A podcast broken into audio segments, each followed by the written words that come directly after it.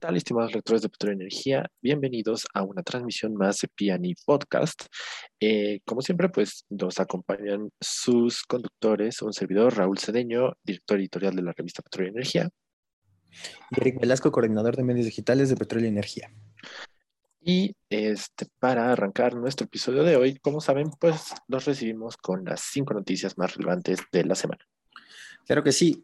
La iniciativa de reforma constitucional en materia eléctrica lastima la economía y medio ambiente, dijo el Consejo Coordinador Empresarial. Expone el INEL la estrategia de México para reducir emisiones de CO2. El tema central de estas conferencias fue discutir los avances relacionados con el tema de captura y almacenamiento de carbono en todo el mundo, que se presenta en el COP26, el cual se llevará a cabo el 31 de octubre al 12 de noviembre de 2021 en Glasgow, UK las, y los conferencistas desarrollaron y expusieron las temáticas en torno a sus países. Pide la AMEXI la continuidad de la CRE y la CNH por ser vitales para la ejecución exitosa de contratos petroleros. En relación con la iniciativa de decreto por el que se reforman los artículos 25, 27 y 28 de la Constitución Política de los Estados Unidos Mexicanos, presentada por el Ejecutivo Federal, concierne al Sistema Eléctrico Nacional, la Asociación Mexicana de Empresas de Hidrocarburos destacó la importancia de que el Congreso de la Unión analice a fondo el impacto de dicha iniciativa de la economía nacional y sobre todo en el consumidor final. Reforma constitucional de energía eléctrica atenta contra la competencia. Esto fue dicho por el IMEF. Eh, desde la perspectiva del Instituto Mexicano de Ejecutivos de Finanzas, de aprobarse la iniciativa del Ejecutivo para reformar la constitución del sector eléctrico, se generarían varios riesgos, tanto económicos como para el consumidor final. La Profeco atiende 178 denuncias contra gasolineras. Durante su participación en la conferencia de prensa de este miércoles del presidente AMLO, el titular de la Procuraduría Federal del Consumidor, Ricardo Sheffield Padilla, informó que del 17 al 23 de septiembre la Profeco atendió 178 denuncias recibidas por medio de la app Litro por Litro. Muchas gracias, Eric, por darnos este panorama y eh, pasando a nuestra parte del análisis coyuntural que estamos viviendo, pues como pueden ver, la, agenda está llena actualmente con la propuesta a la reforma en, materia eléctrica, que pues de hecho mientras grabamos están teniendo varias discusiones y varias este, pronunciamientos por parte de distintas cámaras, asociaciones, colegios, expertos, en fin, los jugadores clave están en unanimidad en, comprender que la reforma, si bien tiene este tono en materia de protección y soberanía energética, la realidad es que se trata más bien de una regresión a un formato monopólico, en el cual incluso es delicado por la parte que recalca Mexi, ¿no? Este, esta desaparición por parte de los órganos reguladores en esta materia y pues trasladar todo a Secretaría de Energía eh, es algo delicado, ¿no? Entonces se estarán teniendo las discusiones próximamente y esperemos sea favorable ya este de en primera instancia se sabe que al menos en Cámara de Diputados pues Morena por sí solo no tiene los números. Sin embargo, pues ha habido ahí algunos pincelazos por parte del PRI, este, en fin, habrá que, que seguir de cerca la coyuntura y ver en qué deriva. Sí, justamente es el tema de conversación que pues, tuvimos en la entrevista con Ana Lilia Moreno y Mariana Campos, que a continuación ya vamos a, dar pie para, que, entre, pero pues, pues como se podrán dar cuenta que pues el tema de la semana y que va a ser así durante, eh, me parece que yo creo que todo octubre, pues es esta, esta nueva reforma. Entonces, este, pues sin más, si quieres, damos pie a que comience la entrevista. Adelante.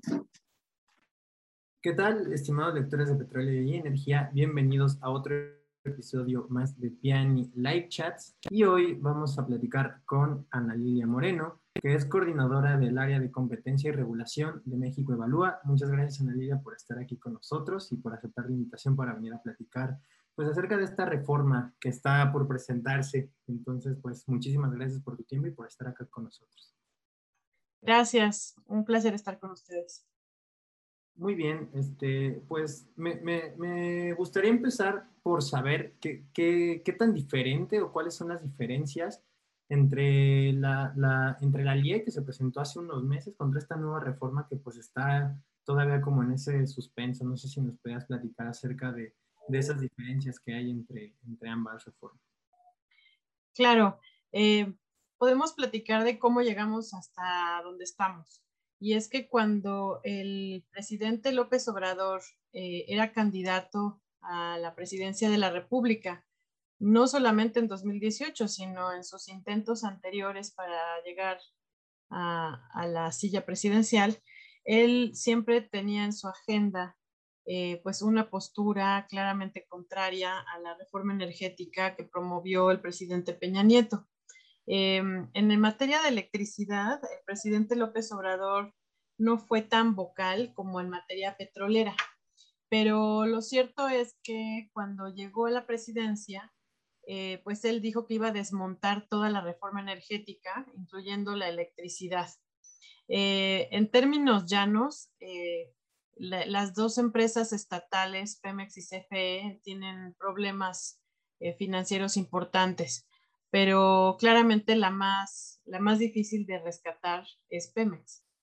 Entonces, al ver que es más fácil rescatar a la CFE, eh, hay de repente en nuestro, nuestro eh, entendimiento de los últimos dos años, hay un intento claro por desmontar la, la reforma eléctrica.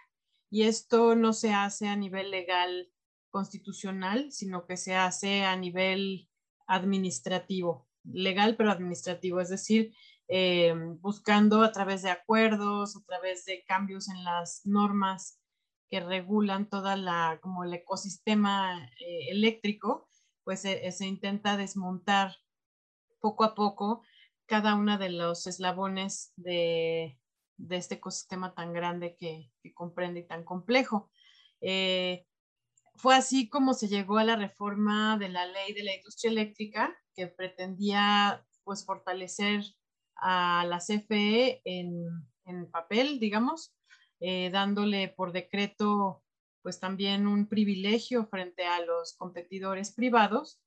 Y dado que esto violentó principios fundamentales, garantizados derechos fundamentales en la Constitución, eh, pues los particulares, es decir, los, los, privados que habían invertido su dinero ya en México para generar electricidad y participar en el mercado eléctrico mayorista, eh, interponen amparos o sea, impugnan la, ley nueva, reformada, y entonces eh, esto se entrampa en los tribunales. Eh, se da también una oleada de amparos aprobados y que siguen su curso legal em, y a los cuales a muchos de ellos se les ha dado la razón, no solamente por afectación a sus, a sus derechos de emprender o de competir, sino también algunas organizaciones no gubernamentales interpusieron también amparos por daños a la salud, daños al medio ambiente, y esto entró en una esfera también del derecho administrativo muy interesante. Se les han otorgado esos amparos y por eso estas reformas están entrampadas en, en los tribunales y actualmente el mercado sigue funcionando conforme a las reglas de la reforma de Peña Nieto. Entonces, llegamos ahora a la víspera de la presentación de una reforma constitucional en la que el presidente lo que intenta es constitucionalizar lo que está entrampado en los tribunales. Eso es lo que él ha advertido, también el director de la CFE, eh, Manuel Bartlett, lo ha dicho en público, eh, y esto es lo que se espera que venga en la iniciativa. El presidente dijo que la presentaría en septiembre Hemos estado esperando todo el mes de septiembre para que esto sucediera y aún no la presenta. Eh, parece que eh, todavía no suma los votos que necesita para su aprobación y quizá por esa razón todavía no la presenta, pero no sabemos realmente eh, en el, momento exacto en el que la vaya a presentar. Muy, bien, Ana Lilia. ¿Y esto realmente cómo afectaría, todos estos cambios, cómo afectarían a, empresas privadas, tanto nacionales e internacionales? Y sobre todo, ¿cómo se beneficia a la CFE de, esta reforma que se tendría que poder presentada en septiembre? Bueno, los efectos de esta reforma eh, serían muy, muy importantes. Eh, el darle a la CFE eh, un porcentaje del mercado como mínimo el presidente ha hablado del 54% del mercado de generación, pues implica un grave cambio para los planes de negocio de todos los eh, empresarios o las empresas privadas que ya participan en el mercado de electricidad. Muchas de ellas son de energías renovables porque la CFE ha invertido poco en su historia en energías renovables. Y si, si, la reforma a la Constitución viene en el mismo sentido que la ley, a la ley de la industria eléctrica, pues la intención es darle privilegio a las, a las plantas de la CFE antes que las, a las eh, empresas o plantas generadoras de energías renovables. Y esto como consecuencia, pues tendría un cambio en los costos, en los costos del mercado, en los costos de generación y tarde o temprano esto presionaría al alza los precios o empujaría eh, el aumento o la necesidad de subsidios eh, para, para mantener artificialmente los precios estables, como también lo ha prometido el presidente. Eh, en los planes de negocio de las empresas, pues se daría un quiebre importante. Eh, estas empresas también están apalancadas. De hecho, muchas de estas empresas están apalancadas con banca de segundo piso mexicana. O sea, Banobras y Nafinsan han también financiado, Afores han estado también financiando proyectos de generación de eléctrica. Entonces, eh, el hecho de liquidar estos proyectos porque se vuelven inviables financieramente, pues también presionaría a la banca y al erario de otra manera. O sea, hay, hay, muchas formas de presionar las finanzas públicas como efecto de esta reforma, con pues finalmente un rebote en la vida de los consumidores y los ciudadanos. Muy bien, Ana Lilia, pues este, justamente se nos acaba de unir este, Mariana Campos, bienvenida a, esta entrevista. Justamente ya, ya habíamos comenzado a platicar y acerca un poquito de este tema. Y lo que le había preguntado a Ana Lilia era sobre qué, cómo afectarían estas, este, estos cambios a empresas privadas este, nacionales e internacionales y cómo se beneficia la CFE.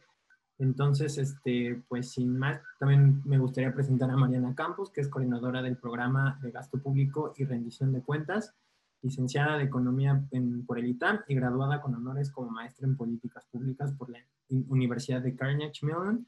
Participa opinando en diversos programas de radio y televisión y escribe artículos de opinión en prensa.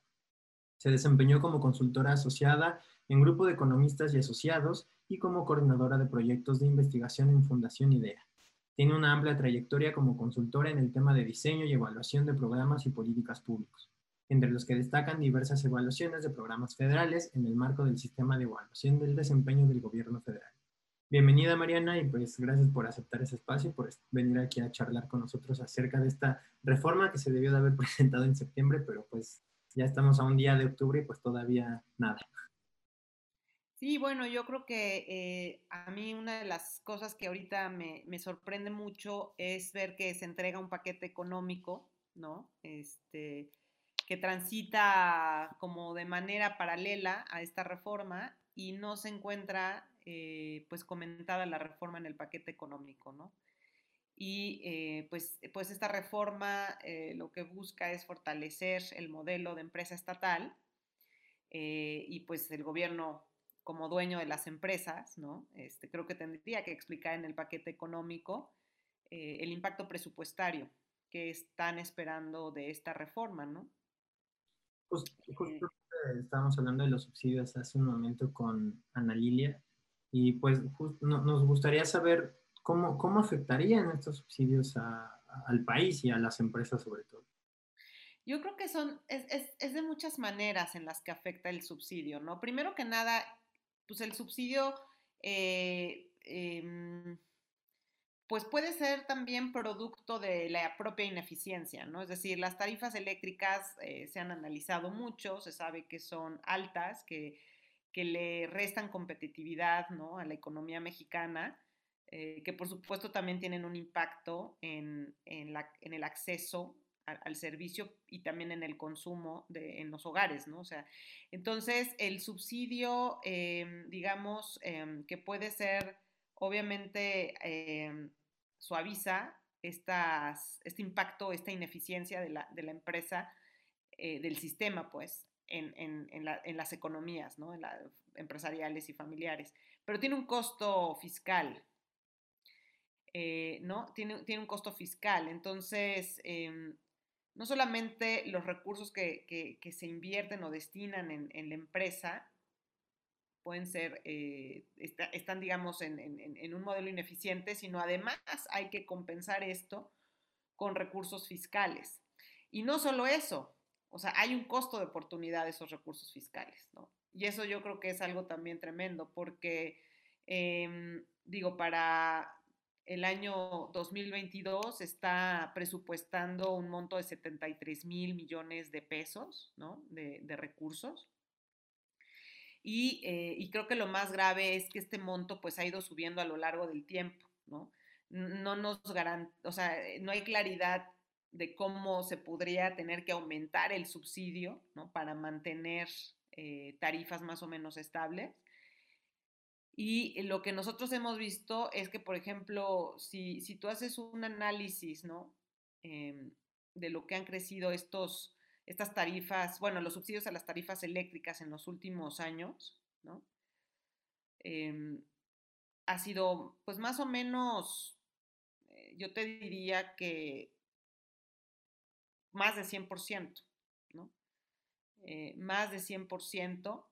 Y, em, y otra cosa es que además suele haber un, sobre, un sobregasto, es decir, se exceden los presupuestos que han sido autorizados para este subsidio. Entonces, eh, si uno revisa la historia, uno diría, bueno, esto no para de crecer y además lo que se presupuesta termina siempre excediéndose. Entonces, estos 73 mil que ahorita nos están diciendo, en, cinco años podría ser el doble eh, y, cómo se va a pagar eso es la pregunta. ¿Y qué vamos a dejar de hacer en términos de costo-oportunidad por estar invirtiendo en esto? De hecho, este mm, subsidio tiene una historia en la que eh, anteriormente ni siquiera era claro. Es decir, sucedía y no estaba realmente identificado y presupuestado. Y es la Auditoría Superior de la Federación la que empieza a señalar que este subsidio pues tiene que empezar a identificarse y que no puede ser este, como que no haya claridad en, cuánto se está gastando en eso.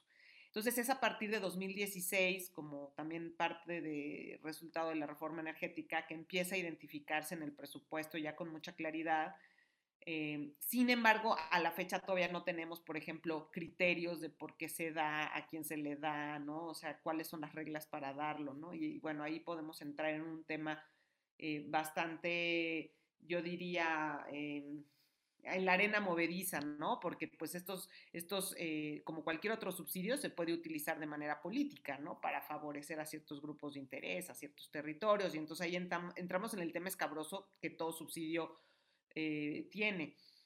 Entonces, em, yo diría que eh, necesitamos claridad en un estudio de impacto presupuestario de cómo va a evolucionar este subsidio eh, en relación a la reforma que se está previendo, cómo se va a financiar, cuáles son los costos de oportunidad y también pongamos en la mesa dos aspectos eh, tremendos de, este subsidio que han sido, ha sido criticado por académicos y todo, porque es un subsidio que al parecer, de acuerdo con la información de INEGI, no necesariamente está llegando a las personas que más lo necesitan quizás. O sea, no, es un subsidio regresivo, ¿no?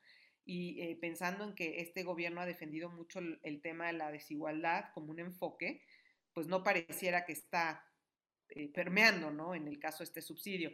Y otra cosa es que también se ha puesto a se, ha puesto en la discusión pública, o más bien la discusión pública ha tocado el tema de quizás vale la pena que en lugar de que tengamos eh, un subsidio que vaya a, a, cubrir la ineficiencia de estas tarifas, ¿no? El consumo, vayamos a invertir, por ejemplo, en tecnología para modernizar eh, las, energías, ¿no? Es decir, por ejemplo, que las casas puedan invertir en paneles solares y en lugar de que sea un recurso que se invierta en gasto corriente, que es consumo. Entonces, yo creo que esos temas, eh, obviamente, eh, si es una reforma que está buscando, em, pues más bien no hacer la transición energética, pues lo que estoy comentando no, no, no, no va a ser viable en esta reforma, pero creo que hay, discutir, hay que discutirlo desde el punto de vista del subsidio, porque pues eh, la reforma entonces propone que se siga dando un subsidio regresivo, que se siga dando un subsidio que va a gasto corriente. O sea, esos son temas que creo que tienen que aclararse, ¿no? Y, vuelvo al principio, el subsidio eléctrico es uno de los aspectos en los que obviamente está implicado el erario, pero hay aspectos mucho más profundos eh, en donde está implicado el erario en, eh, esta reforma. ¿no? Eh, todos sabemos también que la, la, CFE ha sido una empresa auxiliada por el gobierno en algunos momentos, ha habido transferencias por parte de la Secretaría de Energía en algunos momentos, entonces ¿Qué va a pasar con esa relación entre el gobierno y sus empresas? O sea, ¿cómo se va a regular eso? Es importantísimo para estimar los impactos presupuestarios. Justamente hace un rato con Ana Lilia platicábamos sobre que la CFE tendrá o debería tener más bien el, 55, el 54% perdón, del mercado eléctrico y pues que estas plantas serán prioritarias, ¿no? Justamente me gustaría saber tu opinión, Mariana, de esto cómo le va a afectar directamente o indirectamente a las empresas privadas. No, bueno, yo no soy experta en el tema de, competencia ni de cómo se organiza el sector, pero pienso que eh, simplemente por, ser, por ser economista y, ser, obviamente, estar, eh, tener conocimiento en general de estos temas, deja tú a las empresas privadas, o sea, la señal que se, se envía a toda la economía o a los agentes económicos interesados en la economía mexicana, tanto nacionales como internacionales, a las empresas eh, privadas que estaban obviamente eh, ya ejerciendo inversiones en el sector, ¿no? Es, es, un grupo, pero también las demás empresas, porque son consumidoras de este bien. Entonces, eh, la pregunta es en varias dimensiones, o sea, ¿qué va a pasar con las tarifas eléctricas? ¿Qué va a pasar con el costo de electricidad en México? ¿Qué va a pasar con la oferta de electricidad?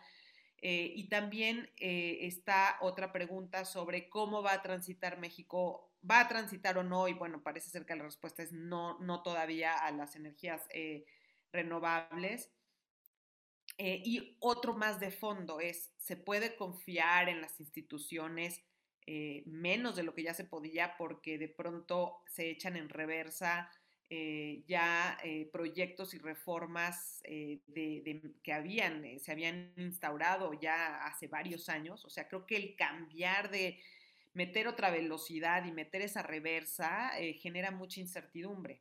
Y finalmente, pues la prosperidad es resultado de la confianza. Eh, y creo que esto mina la confianza en las instituciones en México. Entonces creo que el efecto es eh, en muchas dimensiones, ¿no? En el erario, en la economía y en la confianza hacia nuestro país. Ok, otra de las preguntas clave de, esta reforma es, ¿cómo le, le, afecta al consumidor final esta reforma? O sea, realmente a todas estas personas que pues viven en casa, que que pues viven al día, ¿cómo les afecta esta, esta reforma a este consumidor final? A mí me gustaría explicar un poquito el, tema de las tarifas. Eh, las tarifas eléctricas eh, están divididas por zonas climáticas. Hay siete tarifas eh, y reciben un subsidio, como decía Mariana. este subsidio pues disfraza un poco el, el costo verdadero de lo que es la generación de electricidad sobre todo si en la reforma se va a privilegiar el despacho de las plantas de la CFE, está documentado que el costo excede por mucho el costo de generación de las plantas eh, renovables, sobre todo. Entonces, el dar privilegio a las plantas térmicas, que son las plantas de carbón, las plantas de, gas y de combustóleo, pues eh, elevaría mucho la tarifa y obligaría al Estado a seguirla disfrazando más, lo que decía Mariana, incrementar el subsidio. Ahora, cuando un consumidor pasa los 250 kilowatts, me parece, eh, cae en la tarifa DAC, que es la de alto consumo. Eh, esta tarifa ya no es subsidiada. La industria tampoco recibe esa tarifa subsidiada. Entonces, el efecto en el consumidor no solo se va a ver eh, trasladado en el costo que paga por su factura de luz, sino que también esto va a presionar los precios generales de la economía, porque la electricidad es un insumo básico para la producción de cualquier bien o servicio. Entonces, al momento que se eh, elevan las tarifas para la industria, automáticamente todos los bienes y servicios del país van a recibir eh, o van a sufrir aumentos que vamos a ver reflejados los consumidores en afectaciones a nuestro bolsillo en todo lo que consumimos diariamente. Bienes y servicios, me refiero a alimentos, me refiero a telecomunicaciones, me refiero a servicios bancarios, o sea, sería un aumento general muy preocupante. Y también eh, podría haber también una afectación en la calidad del servicio. Esto es una presencia más frecuente de apagones, de cortes del suministro o de cambios del voltaje. Y esto también afecta a nuestro bolsillo, afecta a los aparatos electrónicos, afecta a las comunicaciones, afecta a las líneas de producción de las fábricas, eh, afecta el traslado de bienes y servicios también que usan electricidad. Entonces, como puedes ver, la afectación a los consumidores puede llegar de muchas maneras. Creo que es muy importante lo que dice Ana Lilia en términos de que excede a tu recibo de pago. O sea, es decir, no solamente tu recibo de pago de luz pudiera ser mayor, sino además eh, hay un, un incremento generalizado de los precios, ¿no? Y bueno, yo añadiría y reiteraría la parte fiscal en donde pues parte de tus impuestos se están yendo, ¿no? Al subsidio. Entonces, este subsidio que tú no ves rebajado, o sea, que tú ves rebajada tu tarifa, a lo mejor te pones como contento, pero en realidad lo estás pagando tú mismo con tus impuestos. O sea, eso es como muy importante, eh, ¿no? Eh, hacerlo ver y que además hay un costo de oportunidad, porque ese dinero que se está descontando de tus impuestos pudo haberse ido a financiar eh, policías de buena, ¿no? Policías profesionales para atender situación de crimen, podría haberse ampliado el esquema de beneficios eh, de salud en las distintas instituciones que tenemos a cargo de la salud pública. Entonces, sí tiene un efecto, o sea, no es gratis. Este, ese subsidio lo estamos pagando con nuestros impuestos y estamos dejando de invertir en otros fines.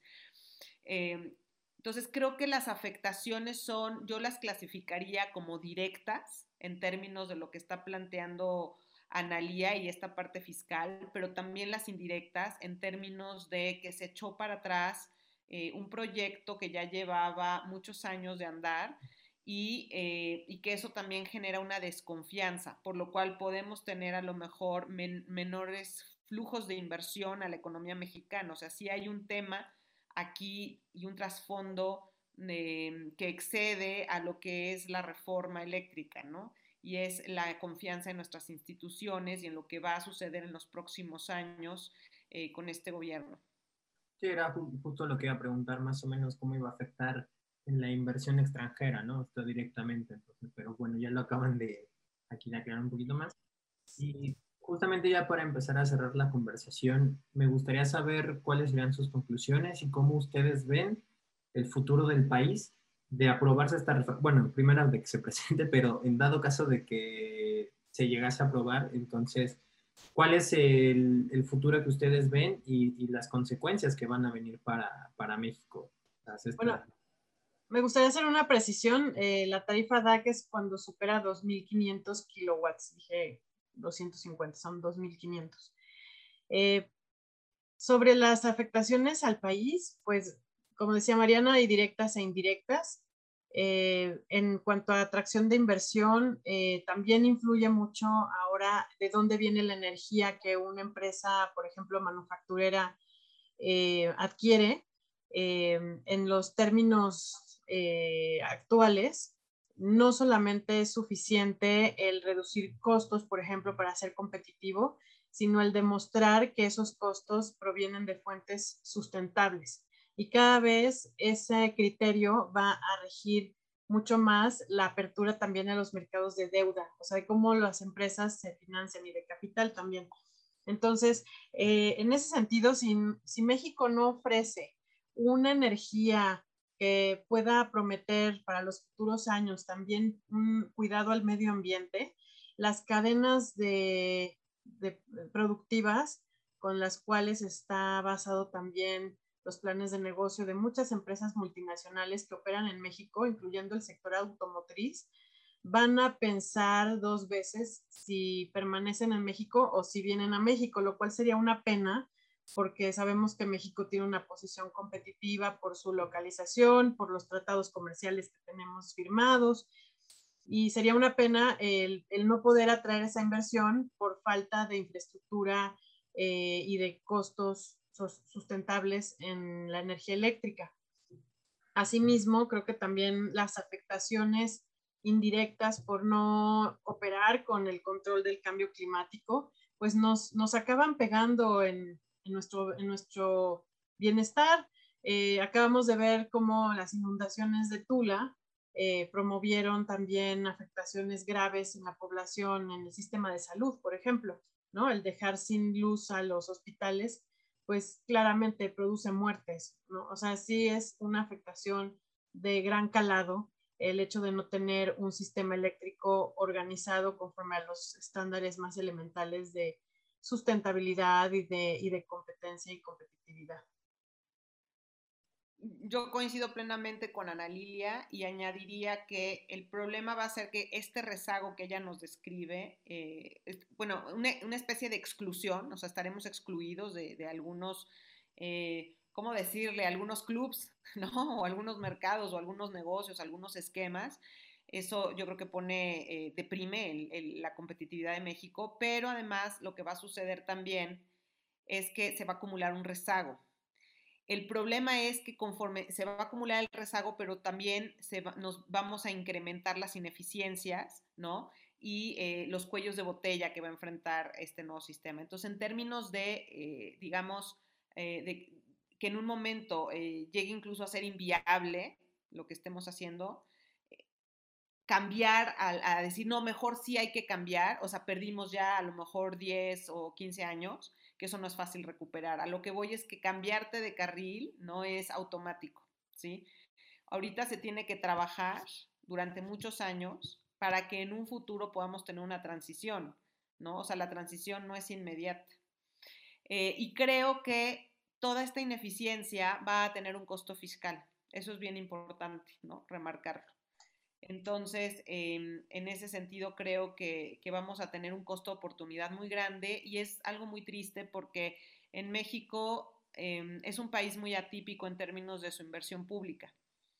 El gasto de inversión pública en México, eh, cuando uno lo ve en general, ¿no? Este, en este, este presupuesto se está proponiendo que haya una inversión de 1.6, 1.7% del PIB, que por cierto se está levantando, eh, tuvo años todavía peores está todavía lejos, a pesar del esfuerzo que se pretende hacer, está todavía muy lejos de lo que debiera invertir México eh, o de lo que ya llegó a invertir en el pasado.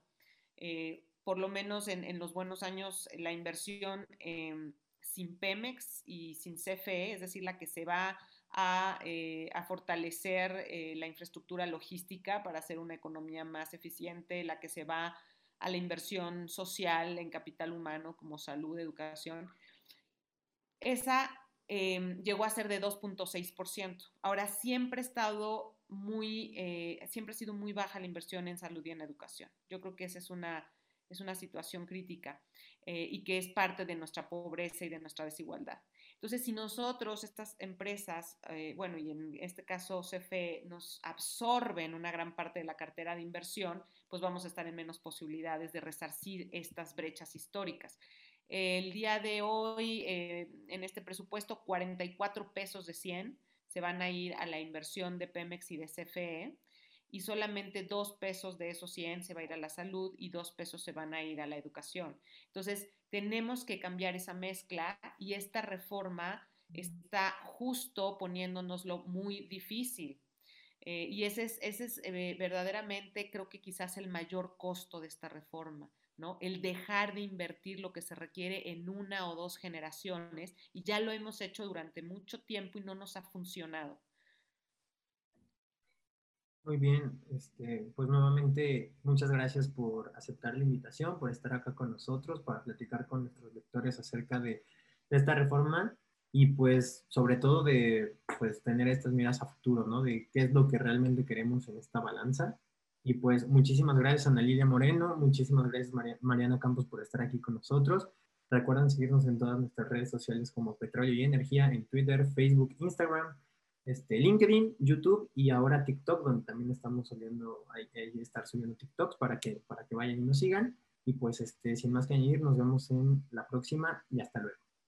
Esa fue la entrevista que tuvimos con Ana Lilia Moreno y con Mariana Campos acerca de esta reforma y pues un tema del, uno de los principales temas que, se mencionaron dentro de la entrevista es el tema de los subsidios, de cómo va a afectar sobre todo al, al mercado eléctrico con las empresas nacionales y las empresas extranjeras, el tema de supuestamente querer este, un nuevo mercado para México cuando pues realmente no lo es. Estamos viendo muchas inconsistencias.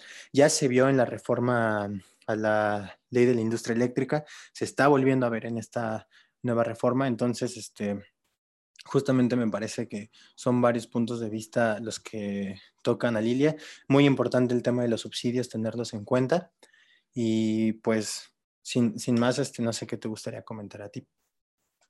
No, pues eh, principalmente agradecidos con México Evalúa por compartir con nosotros su expertise, a Mariana y a Ana Lilia, también grandes expertas en la materia. Muchas gracias por haber, este, pues, habernos dado justo este panorama para esclarecer estos claroscuros que estamos viendo en materia legislativa y que, como mencionaba bien Eric, pues estaremos monitoreando eh, pues de cerca durante el transcurso de este mes porque la conversación va para largo. Para ello también pues los invitamos eh, a, que nos sigan en nuestras redes sociales, en Facebook, LinkedIn, Twitter, Instagram, eh, YouTube y por supuesto nuestra página web www.petroleenergia.com en las redes sociales Petróleo y Energía para que tengan las actualizaciones en la materia y por supuesto que no se pierdan ni un solo detalle. Este, muchas gracias por sintonizarnos y nos escuchamos en la próxima transmisión de PNI Podcast. Hasta luego.